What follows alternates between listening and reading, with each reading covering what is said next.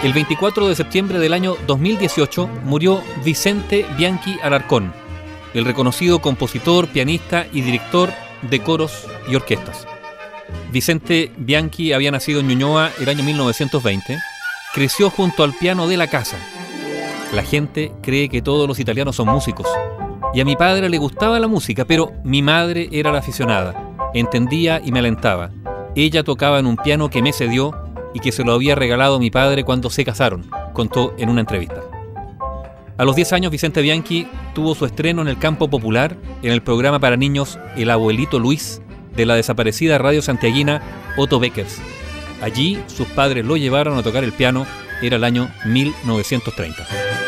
Bianchi había empezado a los 6 años a estudiar con los maestros Daniel Julio y Olga Águila, y a los 11, el año 1931, entró al Conservatorio de la Universidad de Chile, donde cursó estudios completos de piano, composición y dirección orquestal. A los 18 años empezó a escribir. Sus primeras piezas figuran en la película musical Amanecer de Esperanzas del año 1941 de Miguel Frank. Entre sus obras de esa época está Abejorros, compuesta hacia el año 1942 durante una sesión con Malú Gatica. Además, le pertenecen los arreglos del himno del Club Deportivo de la Universidad Católica del año 1943. Sonia y Miriam, Lucho Gatica y los Guasos Quincheros, con quienes grabó boleros, son algunos de los cantantes que trabajaron con Bianchi, quien en la época se perfiló como autor y director y abordó con su orquesta la floreciente escena radial. La radio iba creciendo y yo fui creciendo con ese movimiento. Tipo 17 años, ya organicé la primera orquesta grande con 12 o 14 músicos profesionales, recordaba en una entrevista.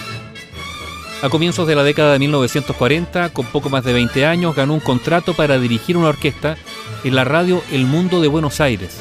Actuó también en Uruguay y participó en grabaciones del sello RCA Víctor Argentino con Pedro Vargas, entre otros. Por tres años trabajó alternadamente entre Argentina y Chile y en 1950 consiguió un segundo contrato, esta vez con la radio El Sol de Lima, en Perú.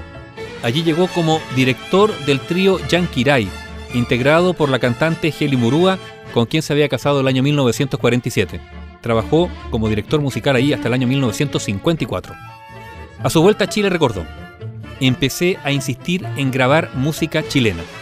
Y el año 1955, durante las fiestas patrias de ese año, el 18 de septiembre, Vicente Bianchi se sentó al piano a concretar una idea que traía desde Perú, componer música para versos de Pablo Neruda. Escogió el poema Manuel Rodríguez del libro Canto General y creó una tonada que estamos escuchando. Ese mismo año, en una velada con Neruda en la casa del juez René Pica, Silvia Infantas y los vaquianos llegaron a cantar por primera vez para el poeta la canción Tonada de Manuel Rodríguez. Mi madre dice,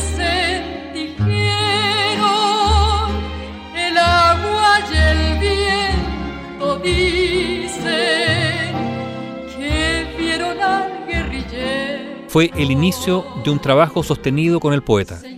Los siguientes pasos fueron el romance de los Carrera y el canto a Bernardo Higgins, escritos por Neruda para Bianchi. En total, Vicente Bianchi sumó 14 canciones sobre versos de Neruda, con quien entabló una amistad para siempre. Bianchi lo visitó en Isla Negra pocos días antes de la muerte del poeta en 1973 y este le entregó unos últimos versos, inéditos, bajo el título de La Noche de Chillán. Con esos versos, que Bianchi guardó por 25 años, La Noche de Chillán, interpretada por el grupo Santiago 4, ganó la competencia folclórica del Festival de Viña del Mar en 1998. Tiene borrachos la noche de Chillán. En agosto del año 2016, tras la insólita cantidad de 19 postulaciones previas, recibió por fin el Premio Nacional de Artes Musicales a sus 96 años. Tras ese premio, editó el año 2016 el disco Chile Fértil, que grabó en tres jornadas junto a la Orquesta Sinfónica de Chile a cargo del histórico ingeniero Luis Torrejón, y dos años después lanzó Bianchi Inédito, un registro sinfónico de obras de música folclórica nunca antes grabadas e interpretadas por la Orquesta de Cámara de Chile bajo la dirección de Alejandra Urrutia. Ese sería el último disco de su vida, porque en la madrugada del lunes 24 de septiembre del año 2018, Vicente Bianchi falleció en su casa, en la comuna de La Reina, a los 98 años.